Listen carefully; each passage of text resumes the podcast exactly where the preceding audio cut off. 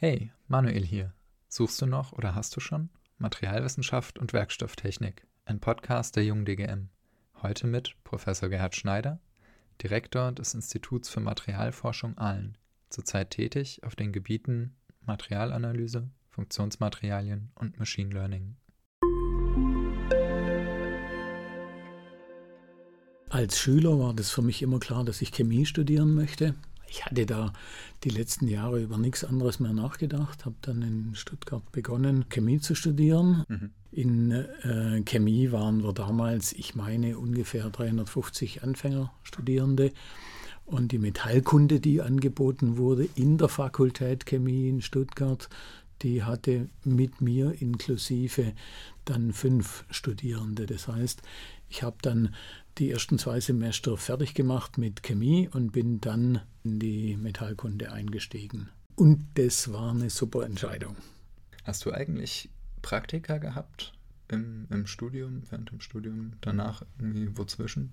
Ich habe gerade vor einer Stunde habe ich einen äh, Podcast gehört, Einstein zu Studium. Und da kommt vor, dass man eigentlich jeder, der studiert, vorher irgend oder parallel eine handwerkliche oder praktische Ausbildung machen sollte. Mhm. Ich habe das in dem Sinne nicht gemacht, weil ich sagen würde, ich war eigentlich schon zu Hause auch relativ gut eingespannt, so mit samstags arbeiten draußen auf der Wiese im Feld. Und dann hatten wir schon sehr, sehr viele Praktika. Mhm. Äh, ich meine, ich hatte damals 60 Stunden im Monat Hiwi gemacht. Okay. Ich kann mich noch sehr, sehr gut an meinen ersten Schliff, den ich von Hand geschliffen habe in der Metallografie, Aha. erinnern. Der war dann nachher nicht so ganz eine plane Fläche. Praktika kann ich aus persönlicher Erfahrung sagen, finde ich auch immer, also jetzt die, die Versuchspraktika an der Universität, fand ich in der Regel auch, auch sehr spannend. Ich fand das immer schön, selber Ergebnisse dann, dann herauszufinden und selber so, so nach und nach die Zusammenhänge zu begreifen. Als angehender Student oder mhm. auch schon als Student mhm. ist man ja gerade in der Materialwissenschaft, also einerseits hat man den Luxus, mhm. andererseits auch das Problem, dass es halt unglaublich viele Themengebiete gibt. Mhm. Und wie finde ich jetzt das, was, womit ich am meisten anfangen kann? Wovon ich denke, dass ich halt, halt wirklich langfähig auch dafür brennen kann. Zuerst wahrscheinlich gar nicht. Mhm. Weil ich glaube, das ist relativ einfach. Zuerst ist es so, dass man, du bist in einem Umfeld drin. Du bist irgendwo in der Uni oder in einem Institut. Und da kann man sich nicht ganz frei, als Student nicht ganz frei raussuchen, was mich jetzt interessiert. Ähm, ein neues Material aus Mehlwürmern machen wollte, beispielsweise, äh, dann würde würden wir jetzt an, an unserem IMFA hier in Aalen schon mal drüber nachdenken, ob das zu unserer Forschungsstrategie passt. Mhm. Und so ging es mir auch als Doktorand. Da kam einfach damals am Max-Planck-Institut für Metallforschung kamen zwei Firmen und die wollten einsteigen in die Magnet, Permanentmagnetforschung. Äh, und daraus hat sich mein Diplomarbeitsthema ergeben. Es war purer Zufall. Aha. Und darauf habe ich dann promoviert. Heute bin ich natürlich extrem happy drüber, dass das, da, ich hatte wirklich Glück, weil das sind Themen, die heute äh, viel relevanter sind als äh, damals noch. Aber letzten Endes glaube ich, dass äh, fast entscheidender ist nochmal das Umfeld, mhm. in das man reinkommt. Das Umfeld muss muss einem Spaß machen, da müssen entsprechend die Leute stimmen und da muss eine gute Stimmung sein und dann, glaube ich, kann man relativ viel daraus machen. Und dann ist es auch noch nicht so ultimativ entscheidend, äh, was man als Promotion macht. Ich glaube, wenn jemand in die Forschung dann geht, ist eine ganz wichtige Eigenschaft Kreativität, dass man Ideen hat. Es ist echt relevant, was interessiert auch die übergeordnete Politik, also Themen der Nachhaltigkeit, jetzt Circular Material und so weiter, das sind dann Themen und dann muss man sich überlegen, wie matcht man die persönlichen Interessen mhm. mit dem, was jetzt drumherum notwendig ist, dass es auch Spaß macht. Hattest du dann Momente, jetzt vielleicht auch eher auf den Beruf bezogen, wo du gesagt hast, oh, Jetzt weiß ich aber wirklich nicht, wo ich hin will. das wird jetzt schwierig. Entweder die, die, die Entscheidung ist schwierig, wo ich hingehen will, oder ähm, ich, ich finde gerade nichts, was mich interessiert oder wo ich mich sehe in Zukunft. Das ist eine sehr gute Frage. Nein, das ist tatsächlich was, was mir ziemlich fern ist. Und zwar deshalb, weil ich, ich brauche immer sehr, sehr viele Optionen. Das war zum Beispiel dann nach der, nach der Promotion die Frage, wo ich äh, Postdoc mache. Mhm. Da hatte ich dann drei Angebote und aus den drei Angeboten habe ich dann eines ausgewählt. Es war eine gute Zeit damals zum äh, Job finden. Aus den Startups. Also ich habe ich habe jetzt ähm, zu Beginn meines Studiums relativ ein Praktikum in einem relativ jungen Unternehmen gemacht. Und ich fand das sehr interessant, weil da im Prinzip alles noch so ein bisschen stärker beisammen war. Also alle Leute, die jetzt irgendwie zusammengearbeitet haben, ob das jetzt Forschung war, ob das dann nebenan die Produktion war, das war im Prinzip alles in einer großen Halle. Und das war für mich jetzt als, als Student natürlich sehr interessant, da überall mal reinzuschauen. Wie ist das? Kriegt man von, von, von diesem Bereich überhaupt was mit, wenn man sozusagen in Anführungszeichen nur in, in den hohen Positionen in so einem Startup ist oder wird das irgendwie besichtigt oder so? Vielleicht will ich das nochmal ein kleines bisschen beleuchten, weil es eigentlich ein guter Punkt. Ähm, man hat Vorteile wenn man in einem Startup arbeitet und man hat Vorteile, wenn man in einem Konzern arbeitet. Mhm. Muss, muss dann auch jeder für sich selber entscheiden. Also ich fange jetzt vielleicht kurz mal an mit dem Konzern, weil das für mich eine ganz wichtige Erfahrung war, eine sehr, sehr gute Erfahrung.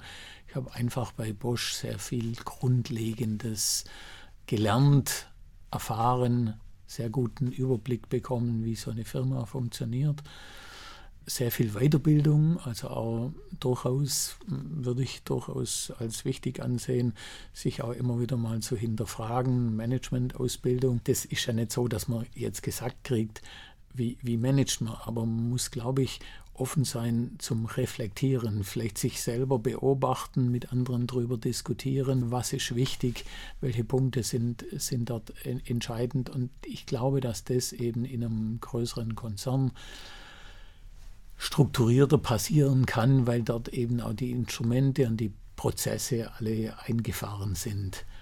Also ein Vorteil in einem Konzern und in einem Startup ist sicherlich der Vorteil der, dass das wesentlich unmittelbarer alles läuft. Also das Feedback, das ich erhalte, ist äh, sehr viel schneller da. Mhm. Äh, ich kann sicherlich auch wesentlich mehr direkt kurzfristig bewegen. Ich kriege tatsächlich so, wie du gesagt hast, ich kriege einen guten Überblick über die unterschiedlichen Funktionen, weil das ist ja wieder was, also Vertrieb, Einkauf, äh, Entwicklung, Personalwesen und so weiter.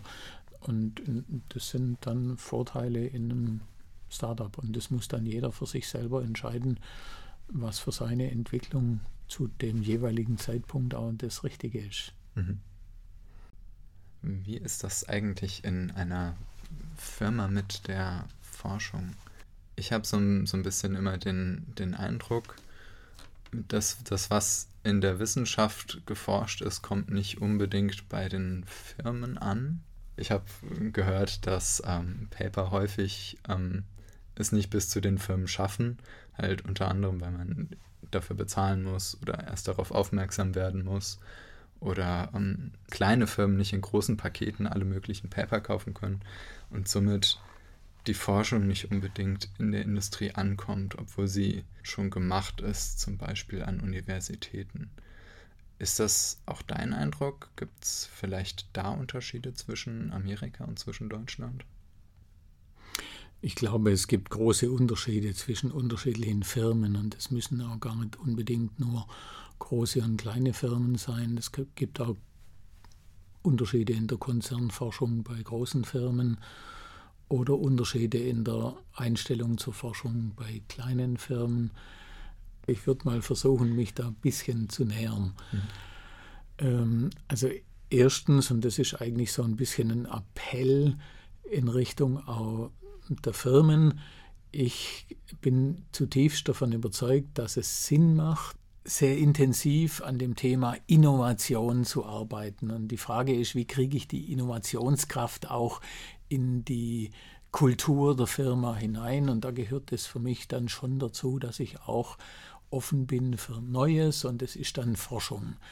Und wie man jetzt Forschung dann im Detail definiert, das ist dann auch wieder sehr, sehr unterschiedlich. Aber ich glaube, jede Firma ist gut beraten, wenn sie quasi für ihre strategisch wichtigen Expertisen dort Ressourcen hat. Das ist dann entweder ein Zeitbudget von einzelnen Menschen oder es ist nachher eine äh, zentrale Forschung, die eben an diesen Themen kontinuierlich auch langfristig arbeiten und nicht, dass man sagt, okay, jetzt, jetzt habe ich gerade irgendwo ein Problem und das Problem muss ich jetzt lösen und deshalb dieses Vorhalten von Expertise, das passiert üblicherweise in solchen Bereichen und das kann auch ein Teil von einem Menschen sein, wenn die Firma entsprechend klein ist, dass der so ein bisschen Zeit reserviert, wie kann ich innovieren. Und ich glaube, für die Kooperation in der Forschung zwischen Wissenschaft und Firmen ist wichtig, dass wir auch eine relativ gute Klarheit haben, was ist irgendwie reif, was wir mit Firmen machen können und was ist es noch nicht. Also ich habe da ein Beispiel, wir haben jetzt ein Materialforschungsthema, zu dem uns Firmen gefragt haben, wollt ihr das mit uns weitertreiben? Und dann habe ich gesagt, nein, also nicht, weil ich die nicht im Projekt drin haben wollte, sondern weil ich der Meinung bin, da sind noch so viele offene Fragen. Wir verbrennen das Thema eher oder schaffen auch Unzufriedenheit, wenn wir das jetzt in dem aktuellen Stadium schon in eine Firma reinbringen, weil eine Firma will einen möglichst raschen, erfolgreichen Weg vorgezeichnet sehen in Richtung Anwendung, Einsatz. Und deshalb bin ich schon der Meinung, das ist so eine Balance. Auf der einen Seite wollen wir richtig Neues, Grundlegendes erfinden. Wir müssen dann aber auch als Forscher in der Wissenschaft ein bisschen aufpassen, dass wir nicht zu begeistert losstürmen und es dann nachher irgendwie mit einer schönen PowerPoint-Präsentation schnell so aussieht, als ob das schon richtig reif wäre. Mhm. Und dann geht eine Firma rein und eigentlich bräuchten wir die drei Jahre, die die jetzt braucht, um die Lust zu verlieren, die bräuchten wir nochmal, um das Thema so weit zu bringen, dass, dass wir dann vielleicht eine, eine, eine gute Chance haben.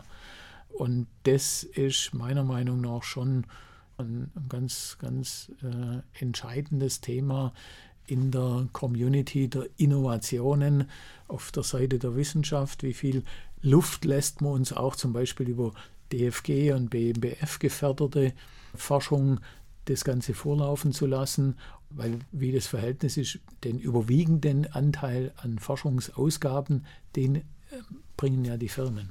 Mhm. Wie hat sich das in, in Amerika vielleicht, vielleicht als Land, vielleicht im Beruf, vielleicht auch als Industrieerfahrung unterschieden von Deutschland?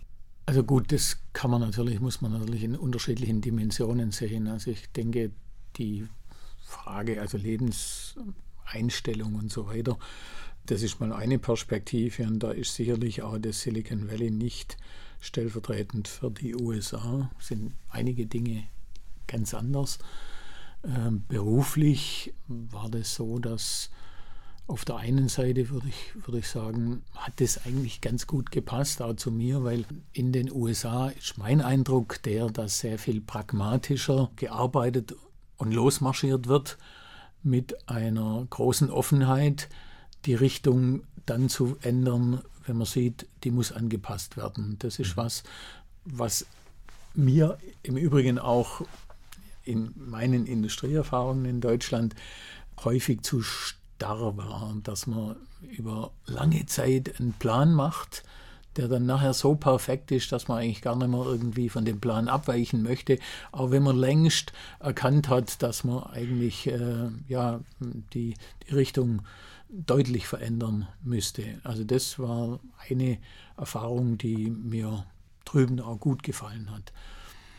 Das, dann kamen verschiedene kulturelle Elemente dazu. Also denke, dass man in den USA durchaus noch mehr lobt und äh, ja, Ergebnisse preist, good job. äh, terrific, fantastic. ähm, und es war immer regelmäßig so, dass ich dann irgendwie übersetzen musste, wenn meine Mitarbeiter dann wieder in den Entwicklungsabteilungen in Deutschland unterwegs waren. Und die sind völlig geknickt zurückgekommen. Jeder hat kritisiert ihre Ergebnisse und irgendwie nochmal das besser gewusst. Dann habe ich immer wieder gesagt, also das größte Lob des deutschen Ingenieurs ist konstruktive Kritik. Also das heißt, zu, sich nicht großartig aufhalten mit Loben, mhm. sondern ja, aber das könnte man an der Stelle oder an der Stelle ja noch mal ein bisschen besser machen. Äh, also nur um mal zwei Beispiele zu nennen. Ein drittes Thema wäre mir schon auch nochmal wichtig. Das ist so das Thema, das natürlich dort im Silicon Valley greifbar, spürbar ist, das ist das Thema unternehmerisch unterwegs sein. Also ich war relativ viel in der Startup-Szene mhm. äh, unterwegs. Das, davon waren auch unsere Bosch-Forscher so richtig erleuchtet und wir hatten einige Ausgründungen dort. Und diese Erfahrung mit den Venture Capital-Investoren dort, das war schon sehr, sehr beeindruckend, hat dann auch dazu geführt, dass ich das hier an der Hochschule zu einem wichtigen Schwerpunkt machen wollte. Und auch, auch was, von dem ich denke, was man dort mal mit einem Aufenthalt ein paar Wochen im Silicon Valley und ich glaube, man, man kommt dann verändert zurück mhm. in, in Sachen, ja, so ein bisschen unternehmerisch, auch selbstständig sein eigenes Ding versuchen voranzubringen. Das heißt, so ein bisschen zusammengefasst war der, der Appell an die Firmen mit Innovationsmanagement, das, das klar zu verfolgen? Ja, auch den Menschen die Freiräume zu lassen, forscherisch, innovativ mhm. unterwegs sein zu dürfen, auch vielleicht mal auf eine Tagung zu gehen, um mal Neues aufzunehmen, vielleicht mal eine Publikation zu lesen, vielleicht auch mal im kleinen Maßstab mal eine Kooperation, um mal eine Idee auszuprobieren, mit einer Hochschule oder, oder einem Max-Planck-Institut aufzusetzen. Mhm. Ja, das finde ich nämlich auch sehr interessant. Also gerade so, so Freiräume, so kreativer Raum und das, das zusammen mit in, in, um, ähm, Innovationsmanagement. Da haben wir tatsächlich auch einen Kurs an der Universität, um, ähm, wo es um Projektmanagement geht. Hatten Sie da so einen Vortrag gehört? Waren Sie da auf einem Workshop oder sowas? Gut, das sind jetzt so, das sind so mächtige Begriffe, also Innovationsmanagement, Projektmanagement. Äh, da kann ich aber, da will ich eigentlich ganz kurz drauf antworten. Also beim, fangen wir an mit dem Projektmanagement. Ja, natürlich habe ich äh, Seminare und was weiß ich was zu Projektmanagement belegt und äh, habe da auch vieles aufnehmen können, was ich dann irgendwo wieder verarbeitet habe. Ich habe sehr häufig, sehr, sehr provokativ, auch in meinem Umfeld, da eine, eine Formel dazu benannt. Projektmanagement für mich ist zuvorderst, und das ist der allergrößte Teil des Projektmanagements, so schnell wie möglich unterwegs sein. Hm. Und das bedeutet, dass man wirklich als Projektmanager hinterher sein muss, nämlich ich verliere an der Stelle mal eine Stunde, aus der Stunde wird ein Tag, aus dem Tag wird eine Woche, aus der Woche wird ein Jahr. Und ich glaube, die wichtigste Aufgabe von einem Projektmanager ist, in der Taktung zu versuchen, dass man so schnell wie möglich unterwegs ist. Das, das verkürzt zum Thema Projektmanagement. Natürlich gibt es da ungeheuer viel Theorie dazu und es macht auch Sinn, sich damit zu beschäftigen. Und beim Thema Innovationsmanagement ist es auch so, dass ich glaube, und wir müssen ein bisschen aufpassen, diese mächtigen, mächtigen Begrifflichkeiten, Innovationsmanagement, was ist das? Das ist eben aus meiner Sicht das, was ich vorhin schon ein bisschen habe durchklingen lassen. Wir brauchen eine Kultur, einen Spaß an der Innovation, an Neuem. Und ich glaube, dass das eben entscheidend ist, dass man eine Firma, eine Institution verändern kann, wenn man das schafft, dass man so eine Kultur zu Neuem, offen sein für Neues, hungrig sein auf Neues, mhm. auch ein bisschen Zeit investieren und Geld investieren für Neues und dann ist man schon relativ weit. Ja, also dass, dass man nicht so nicht zu sehr sich in Theorie und ähm, in, in, den Gerüsten drumherum verliert, sondern wirklich die Sache auch angeht. Das wir müssen, unser Herz muss brennen für Innovation. Das ist das Entscheidende. Und dann gerne auch sich mit dem mit der Theorie drumherum beschäftigen und so weiter. Das macht es dann noch mal ein bisschen runter. Aber ohne das für Innovationen brennen, können Sie alles andere vergessen. Hast du als abschließendes Statement noch einen Tipp für junge Forscherinnen und Forscher oder Schülerinnen und Schüler, die gerade aus der Schule kommen? Ja, also vielen Dank für diese Steilvorlage. Da möchte ich jetzt vielleicht doch noch ein paar Worte dazu sagen. Also erstens ist es so, ich bin ultimativ happy darüber, die Entscheidung getroffen zu haben, in den Bereich der Materialwissenschaften zu gehen. Das ist Naturwissenschaften, Physik, Chemie angewandt auf was extrem wichtig ist, nämlich die Materialien, die für unser Leben, also Steinzeit, Bronzezeit, Eisenzeit und so weiter. Und in der Zukunft, da gibt es noch so viel zu holen im Bereich der Materialwissenschaften. Schlüssel, ein Schlüsselthema für viele Herausforderungen der Menschheit. Also das ist das eine. Wir brauchen guten, motivierten, hungrigen, jungen Nachwuchs, der in diese extrem relevanten äh, Zukunftsfelder reingeht. Und das Zweite, was ich vielleicht dort schon auch, wofür ich noch ein bisschen werben möchte, das ist, wir machen ja den Podcast im Rahmen dieser jungen DGM, der Deutschen Gesellschaft für Materialkunde.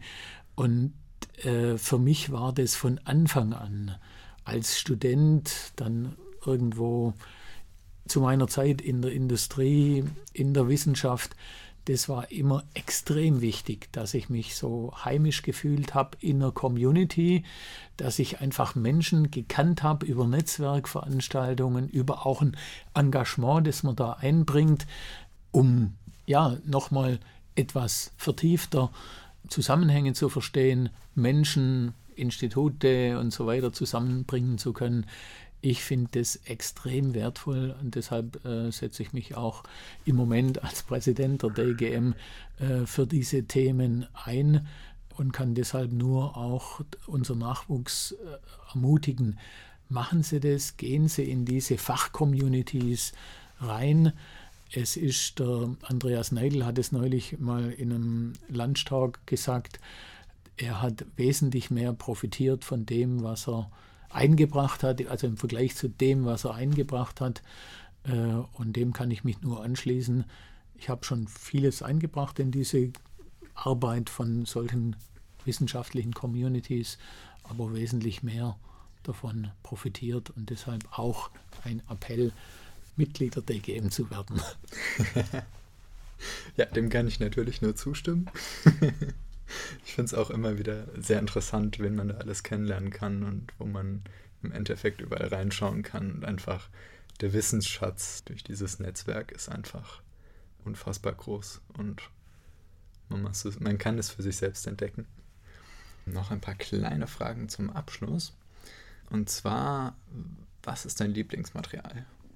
Selten Erd, Supermagnete äh, aus unterschiedlicher Perspektive betrachtet, ist ein super Material. Es ist ein extrem wichtiges Material, relevant für erneuerbare Energie und Elektromobilität und vieles andere. Dann ist es ein pulvermetallurgisch hergestelltes Material, das sehr komplex ist im Processing. Und dann lassen sich auch tolle, naja, physikalische Effekte damit darstellen. Und das werde ich dir nachher in unserem Forschungsgebäude noch zeigen. Da haben wir nämlich verschiedene Exponate rund um die Magnete aufgebaut. Mhm.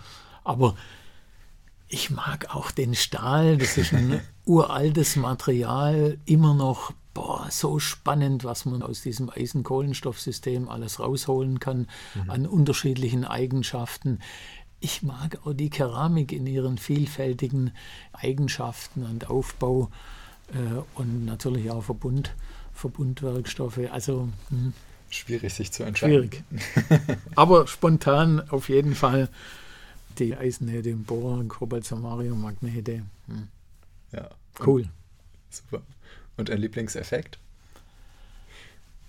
Mein Lieblingseffekt in Bezug auf Materialwissenschaft, naja, das sind natürlich die Wirbelströme, die verhindern, dass eine Kugel aus Eisenerde und Bohr durch ein Kupferrohr ah, wie, wie ein Stein, wie ein Stein äh, runterfällt. Ja. Ähm, das ist äh, auch ästhetisch wunderschön. Und was zweites kann ich noch verraten, weil das habe ich vorgestern meinem Nachfolger als Statue sozusagen übergeben. Das ist äh, ein eiserne Bohrmagnet, der zwischen zwei diamagnetischen Graphitplatten äh, drin schwebt. Auch sehr schön. Kaffee oder Tee? Ganz klar Tee. Okay. Welche Sorte? Ähm, also bevorzugt Schwarztee und zwar Ceylon, äh, eher Richtung Ceylon Assam mhm. Richtung und dann auch Pfefferminztee. Ja, dann bedanke ich mich ganz herzlich, dass du dir heute die Zeit genommen hast für unsere kleine Podcast-Folge. Wenn ihr auch über eure Geschichte in MWWT erzählen wollt, schreibt uns unter podcast.jungedgn.de.